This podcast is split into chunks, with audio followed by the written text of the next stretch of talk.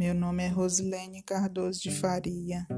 Sou aluna do quarto período de Pedagogia na Unitins, campus Araguatins, tendo como professora e orientadora Silvanis Borges, e vou falar do jogo de caça-palavras. O jogo é um passatempo formado por letras. O objetivo é encontrar as palavras escondidas na vertical ou na horizontal o mais rápido possível. A lista de palavras pode ser fornecida, mas os passatempos mais desafiadores é fazer com que o jogador descubra as palavras sem pista. Os caça-palavras são normalmente encontrados em jornais e revistas de passatempos, mas muitos professores usam-nos como ferramentas educacionais para crianças.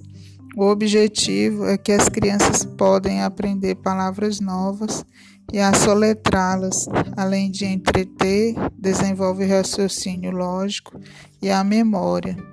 Também funciona com o objetivo de trabalhar a ortografia, pois é uma forma de visualizar a grafia correta.